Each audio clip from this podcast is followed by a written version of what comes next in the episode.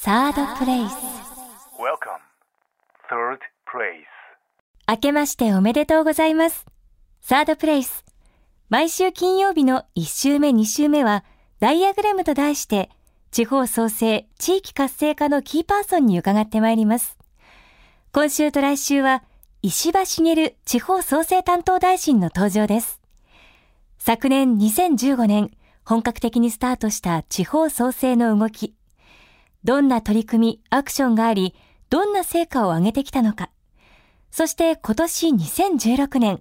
地方創生はどう動いていくのか。その先にある日本の姿とは、じっくりと伺ってまいります。聞き手は番組オーガナイザーの山崎宇宙です。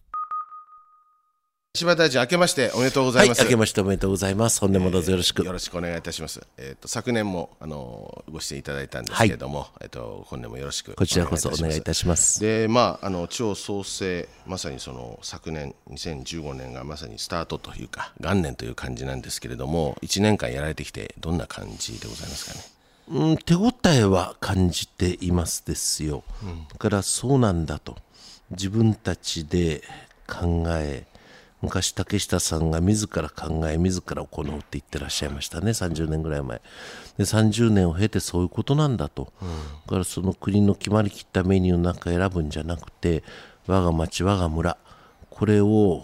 もう一度活気のある町や村にしていくためには自分たちで考えなきゃいけないんだよっていうことがだんだんこう点が密になりつつある。まだ面になってないですけどね、だから去年はまだ計画段階ってとこが多かった、だけど今年はそれが実行段階に入るのだっていうことですな、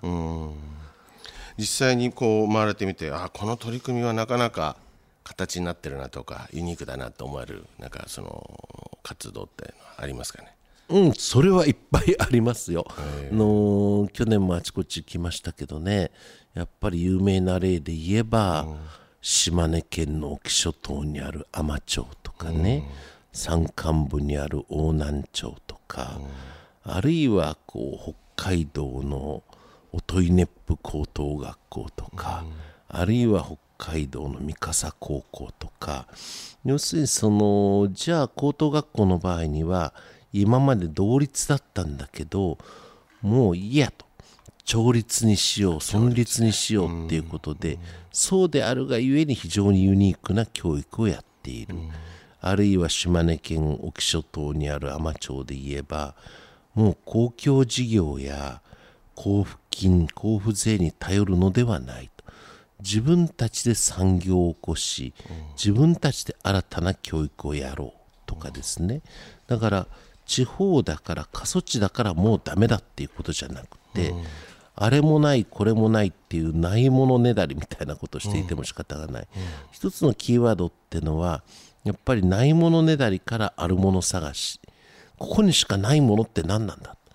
どうやってそれを作るんだっていうね。行政に頼らない。そういうような取り組みが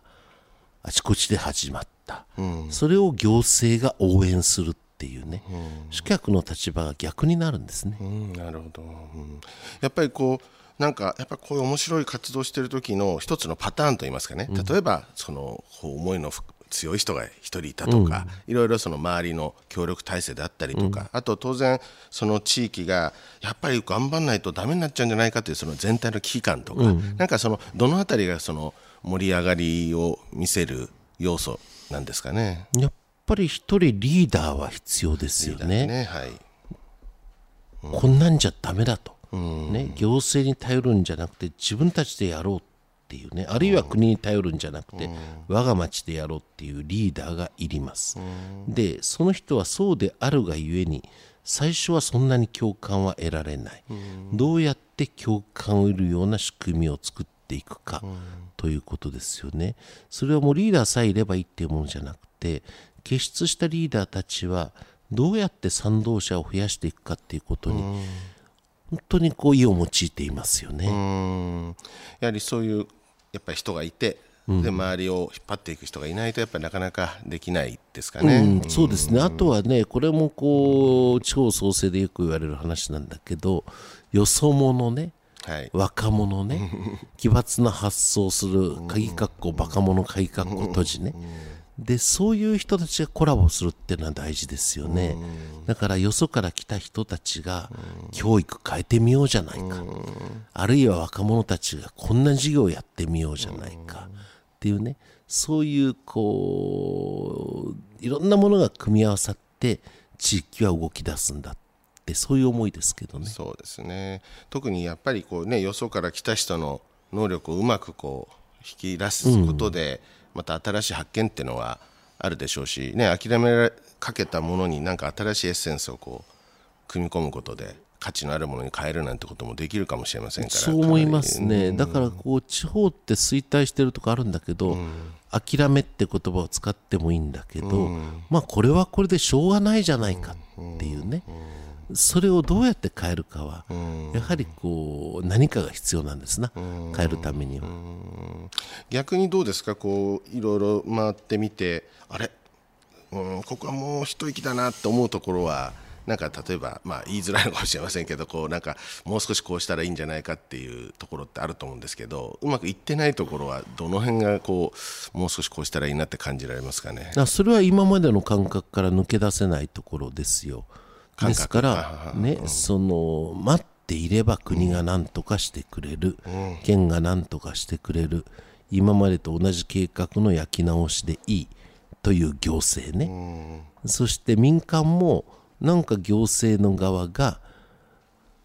補助金くれるらしい、協賛金くれるらしい、じゃあ乗ろうっていうね。任せっぱなしの民間、惰性とやりっぱなしにこうどっぷり使った役所任せっきりの民間、そうであるがゆえに市民は全く無関心っていうね、そういうとこありますよ、ね、だからその我が市は我が町はこう変わるんだってことで市民一人一人がこう生き生きとしてるとこと、まあどうせ今度もダメだよねって言ってる市民が多いところと、やっぱり市民をどうやって乗せていくかっていうのは大事なことですよね。やはりそういう取り組みを PR したりとか逆にそれをどんどんどんどん行政も取り込んで応援する形のところでやっぱり出しゃばってもいけないしうまくそのリーダーを立ててやらせないといけない、そんな感じなんですかね。そうですね。やっぱりでもリーダーのその諦めない気持ちっていうのはとっても大事ですよね。ですからこう去年のかなり早い時点で行ってみた鹿児島県鹿屋市のね、屋根段集落ってのがある。でそこはもう観光要素があるわけでもないし風光明媚なわけでもないし特産品があるわけでもないし、っていうね衰退する集落の見本みたいなところだった、なぜそこがもちろん何年もかけてだけども集落再生のモデルと言われるようになったかっていうのはね、やっぱりリーダーが一生懸命努力をしてまず最初に味方につけたのは子どもたちだった、で子どもたちが一生懸命そのリーダーとやっていく姿を見て親御さんたちが、じゃあ自分たちも一緒にやんなきゃ、もっとシニアの人たちがじゃあ俺たちが教えてやるよってなことでね、空回りにならない、そういうような工夫っていうのはやっぱり傑出したリーダーは持ってますよね。そうですね、まあ、そういうリーダー作りをしていくってことそれが結構大事ですね。これからの地方創生のところっていうのはそうですね。やっぱりどこにでもいるわけじゃないからね。そうそうですよね。で正しく周りをまた巻き込めるような人材じゃないといけないから、ねなんか俺がやったっていうんでもダメでしょうしダメダね、そのあたりがこうバランスのいい人が上に立ってくれるといでいですリーダーの偉い人はね必ず後継者作ってますよ、ああなるほど、ね自分がいつまでもやっちゃダメだっていうことでね今度はこいつがやるんですよっていう人を必ず横に置いて私たちと話をされますよね。まあ、企業経営もそうですけど一緒ですね。常にやっぱりリーダーのあるべき姿っていうのはやっぱりみんな非一緒常に同なんでしょうね。じなんでしょうね。なるほどね。で、まあ、2015年が終わりそして、まあ、新たな年2016年になったわけですけれども、まあ、石破大臣としてのこの地方創生この1年間これからの1年間どういうのように進めていくというお考えですかね？うん、この取り組みがまだ面にはなっていない、でも点が密になってきてでこの取り組みって素敵だよね、いいよねってのが増えてきてるわけですよね、でそれをどうやって広げていくか、超創生って言われて自分で計画立ててねそこにはきちんとした目標を設定してねそしてチェックするシステムも必ずビルトインしてねって言うんですけど、何言ってるかよくわかんないというところがだんだん分かってくると思うんですよ。ですからそのみんな同じように扱うんじゃなくてトップランナーっていうのかな先進的な事例はもっと伸ばしていかなきゃいけないと思いますね。でそこで凸凹がないようにみんな平準化なんて言ってるとみんなダメになっちゃうから。トップランナー的なものは目いっぱい支援をするということだと思います。そしてその行政はやりっぱなしだわ。民間はうーん任せっきりだわ。市民は無関心だわってところはそれはそれでもう仕方がないとは言わないけどね、民主主義ってのは自分たちが代表を選び自分たちも参画していくっていうのは本来あるべき民主主義でそうじゃないものはお任せ民主主義という名の民主主義とは似て非なるものだと思うんですね。でそのいろんなこう先進事例っていうのかなそれはもう今節丁寧にご紹介をしていく。でそれをサポートする体制も作る。それでもやっていただけないってとこは民主主義のルールにのっとって経営者を変えるっていうのはやはりそれもあるべき姿じゃないんですかね。そうですよね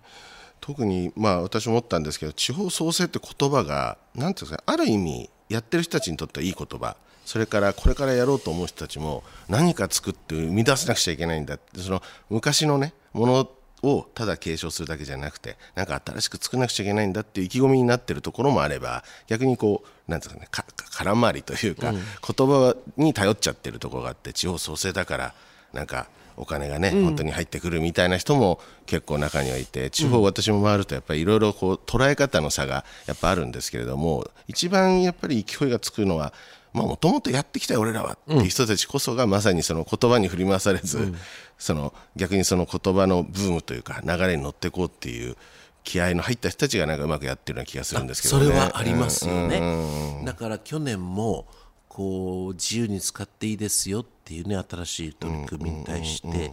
上乗せの交付金っていうのを出したんですね。でそれはもう大臣が鉛筆なめて勝手に配分するっていうんじゃなくて、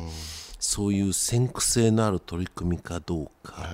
あるいはこう官民連携や地域間連携がきちんとできているか等々本当にこう有識者の方々も交えていろんな審査の上で決めるものなんですけどね。それは満額交付されるところと1円もいかないってところに分かれてくるんですよ。なるほど、ね、今までそんなことはなかった。ったですね、うん。でも満額ついたところはうーんやっぱり今まで地道な取り組みをしてきたところが多いですよね。そういうことを見極めるなんですかねことをやっぱり選別をしていくということをやっぱり大臣の方はきちっとやっぱりやっていき応援すべきところはどんどん応援して事例を作っていく。やっぱりそういう流れになっていくんですかね。そうだと思います、ですからその自治体によって差がはっきりついてくるっていうことじゃないんでしょうか、で今まではそういうことはねやってはいけないことだと、みんなこう横並びなんだってことでやってきたんだけどもうこれから先はそれじゃ持たないと思いますね。前回あの企業の取り組み。やっぱり企業がもっと地方に要するに雇用を作るために頑張ってほしい。いろいろあったと思うんですけどそのあたりに対する期待っていうのはいかがですか、うん、これもあの企業の、うん、本社部分の一部移転とかね、あるいは工場を移転するとか、そういうのも増えてきたと思います。でそこをさらに加速していくためにはどうしたらいいんだろうかってことで、うん、本社機能等々を地方に移転した場合には優遇税制もインセンティブとして設けてますがね、でこれをなぜ活用しないのか、活用しないとすればなぜなのか。それは民間企業っていうのは合理性の組織ですから、行かないなら行かないなりの理由があるはずなんですよ。そうですね。で、なんで行かないんだってこうワーキャー騒いでてもしょうがなくてですね、じゃあ行かない理由って何なんだろうねってことを率直に民間と意見交換をして我々の足らざる部分がありとせばそれを補わなきゃいかんですよね。特にまあ人の問題例えば移住の問題っていうのも前回大臣の方から話があって、これも鶏と卵だねって話をされてたと思うんですね。企業が本当にその地方で雇用を作っていくというのが先なのかやっぱり人材がいるまちづくりをこう作るのかっていう話だったと思うんですけれども移住なんかに関してはいかがですかね？あの移住も、あのかなり加速されてきたと思いますが、移住する時の問題点っていうのは、移住したいなと思ってる人が躊躇するのは、仕事がありますかと。で今住んでるお家をはい。誰か買ってくれますか？誰か借りてくれますか？っていうねのが躊躇する2番目。3番目は自分は行きたいんだけど奥さん家族が何て言うかな？っていうのがあるわけですよね。それそれぞれに対応していかなきゃいけないんでまさしく今地方の労働生産性、すなわち一人がどれぐらい稼ぎますかっていうことが問われてるわけですよね。47都道府県ずらっと並べてみるとやっぱり生産性が低い地域っていうのはあるわけで、じゃあそこはもう完璧ダメですかっていうと、まだ伸ばしていくべき産業っていっぱいある。でそこにおいて雇用があるだけじゃダメで、高い所得そして安定した雇用、それを地域にもたらすためには、やっぱりそこの経営者が、そうなんだって思ってやっていただかないとダメで,で、それを支援する人材の仕組みも今構築中ですが、まず仕事がある。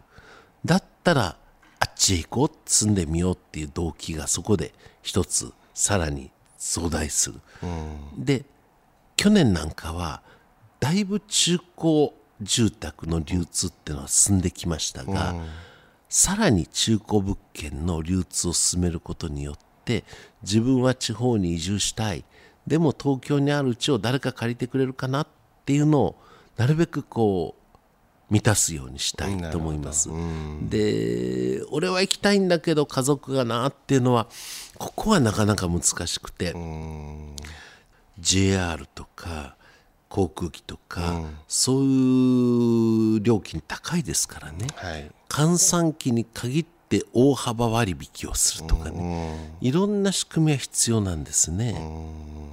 だからそういうインフラの問題もあるし、ね、生活環境の問題ありますけど、まあ、医療もあるし、ね、その介護親と一緒に行ったら介護の問題だとかいろいろ幅広いんだと思うんですけどやっぱり移住っていうのは一種やっぱりこの地方創生の中でも非常に重要なテーマなのかなっていうふうに思うんですけれども、そのあたりのこう進めるこれからもかなりこうやっていくってことでよろしいんですかね？うん。ですから、この東京の一極集中を是正したいと、はい。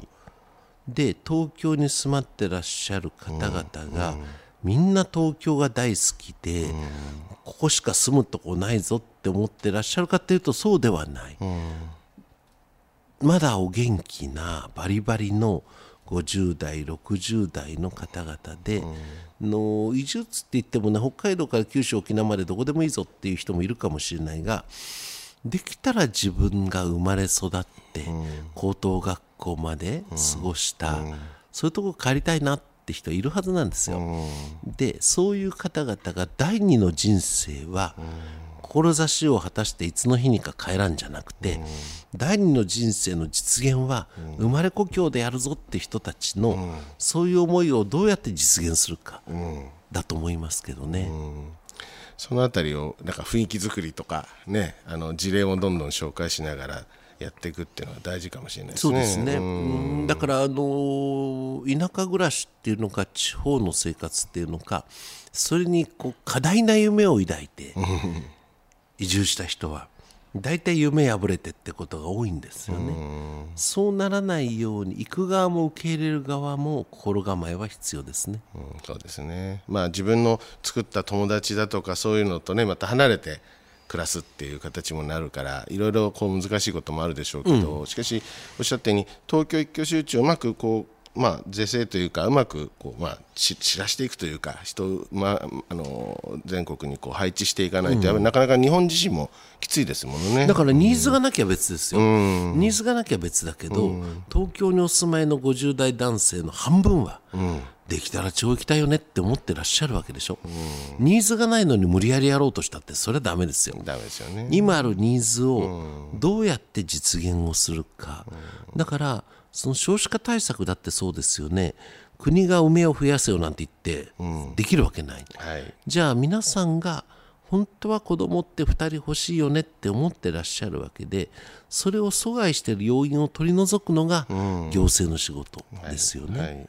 そうですね。じゃあそのあたりをじゃあまた力を入れてやっていく、はいということですよね。あとどうですか？まあこの1年間大臣としてはまあこのあたりをかなりしっかり組み立てて点をさらに面にこうしていこうっていうお考えのこうなんか改革案とかっていうのはございますかね？あの国はいろんな仕組みを用意しているんですよね。で地方の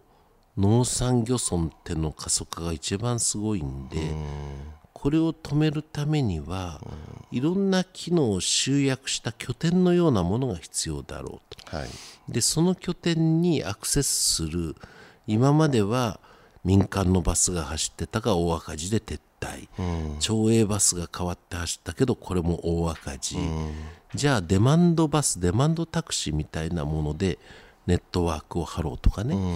そういうのを小さな拠点事業っていうんですけど、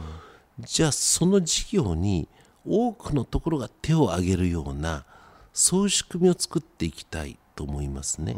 国は良かれと思っていろんな施策を準備するんだけど、準備しただけではダメで、じゃあ自分のとこもこれに手を挙げてみようかな、ね、だからその農地っていうのは大事なものだから、原則転用はダメってことになってるわけですよね。でもとその農地を使って別の農地で作った農産物を加工しましょう販売しましょう、これを6次化って言いますよね、でそうすると手元に現金いっぱい残るわけだから、じゃあ農地であってもそれを6次化に使うんであれば、転用してもいいですよとかね、そういう仕組みはあるわけだけど、どれだけの人がこれ知ってるかしら。なるほど。でその仕組みをきちんと理解していただいて、うちの町にはこれ使えるんじゃないかいそういうようなの国が一生懸命考えていろんな仕組みもちろん地方の意見も取り入れてそれを使いやすいように知っていただくっていうのももっと親切丁寧にやりたいですね。なるほどね。特にね、まあ、国の政策全体の中で見るとこう地方創生って僕は幅広くてすごいこう、ねまあ、農水系の戦略で言えばとか、けね、その経産省の戦略で言えばいろいろ省庁があったり、ね、あの大臣いらっしゃると思いますけど非常にその幅広いのでやっぱり農業ってなるとやっぱ TPP がどうなんだみたいな話もありますけれども、実際にそののその国の政策を理解してうまく転換してほしいというかいい方向に持っていってほしいって思いはやっぱり石破大臣の方おっしゃってたように分かってもらうってことはかなり大事ですね理解してもらうっていうそれのはね。は大事だと思います。国の政策ってね、民間企業で言えば商品なんでね、で商品買ってもらおうと思ったら、いい商品であることはもちろんだが、それを知ってもらう努力、買ってもらう努力ってするの当たり前じゃないですか。ね、だからその国はこんな制度があるんだ知らないお前らが悪いんだってことじゃなくて、国はこんなことやってますよ活用してくれませんかって、こっちの側が言わないとそれはね責任の押し付けやっててもしょうがないですよ。そうですね誰かがプランナーになってあげないといけないっていうところってありますよね多分ね。ここはね本当にこうずっといろんな省庁の大臣やりながら 悩むところなんです。どうやったら分かってくれるかなってのはね。うんですよね。しかしそのあたりをやっぱりしっかりこうなんていうんですかねこう根を生やしていく活動っていうのがほやっぱり地方創生は大事なんでしょうかね。国の仕組みやろうとしていることを意図をうまく伝えてうまく活用してもらう、ね、損得っていうのは当然あるでしょうからその地域にも。でもそれをうまくこう解釈してうまく使うことで本当に力をつけてほしいという思いがあっての政策でしょうから、やっぱりそこをうまく活用してほしいということでしょうね。そうですね、だからあの日本全体が良くならなきゃいかんわけですよ、ね、たまたま優れたリーダーがいたから良くなったっていうところはそんなに多くない。の、でその小畜梅というか、ね、傑出したリーダーやや傑出したリーダー、そこそこのリーダーっているわけで,、で傑出したリーダーだけが良くなるんじゃなくて、そのまあまあとかそこそことか、そういうようなリーダーだっていっぱいいるわけで、はい。そういう人たちがそうなんだって思ってもらえるようにするのは、はい。これ我々の責任も大きいんじゃないですかね。そうですね。でも、まあ、大臣のこれからの取り組み、ね、そう期待したいところですけども、じゃあ最後に、あの、皆さんにメッセージというか、この1年の、えー地方創生、こうしていくよっていうなんかメッセージあれば、ぜひお願いします。地方には可能性っていっぱいあります。はい。ですから GDP600 兆とか、介護離職ゼロとか、あるいは希望出生率1.8とか、そういう政府が立ててる目標を実際にできるのかなやるためにはどうしたらいいのかなっていうそういう知恵は地方が持ってらっしゃるはずだもし国の政策というのにもっともっと改めるべき点があればこれって地域に合わないよってことをはっきり言ってもらいたいと思うんですね、今まで地方が主役だって言ってきたけど、本当にそうだったかねっていうと違うような気がする、初めて地方が主役であり、国は応援者なんだよっていう、それが定着する一年にしたいですね、大臣もいろんな方とやっぱ触れ合うために、地方にもあ時間があれば行くってことですかね。すいません。まだ行ってないところの皆さんごめんなさい。全部行けるわけではありませんが今年も一生懸命頑張ります。ぜひあの本当に地方創生がねあの言葉だけじゃなくてこう地方を強くする一つのきっかけとしてね根付いて、えーくれるようにと思って私も願ってますのでぜひとも頑張ってくださ。はいいよろしくお願いいたしありがとうございました。ますありがとうございました。サードプレイス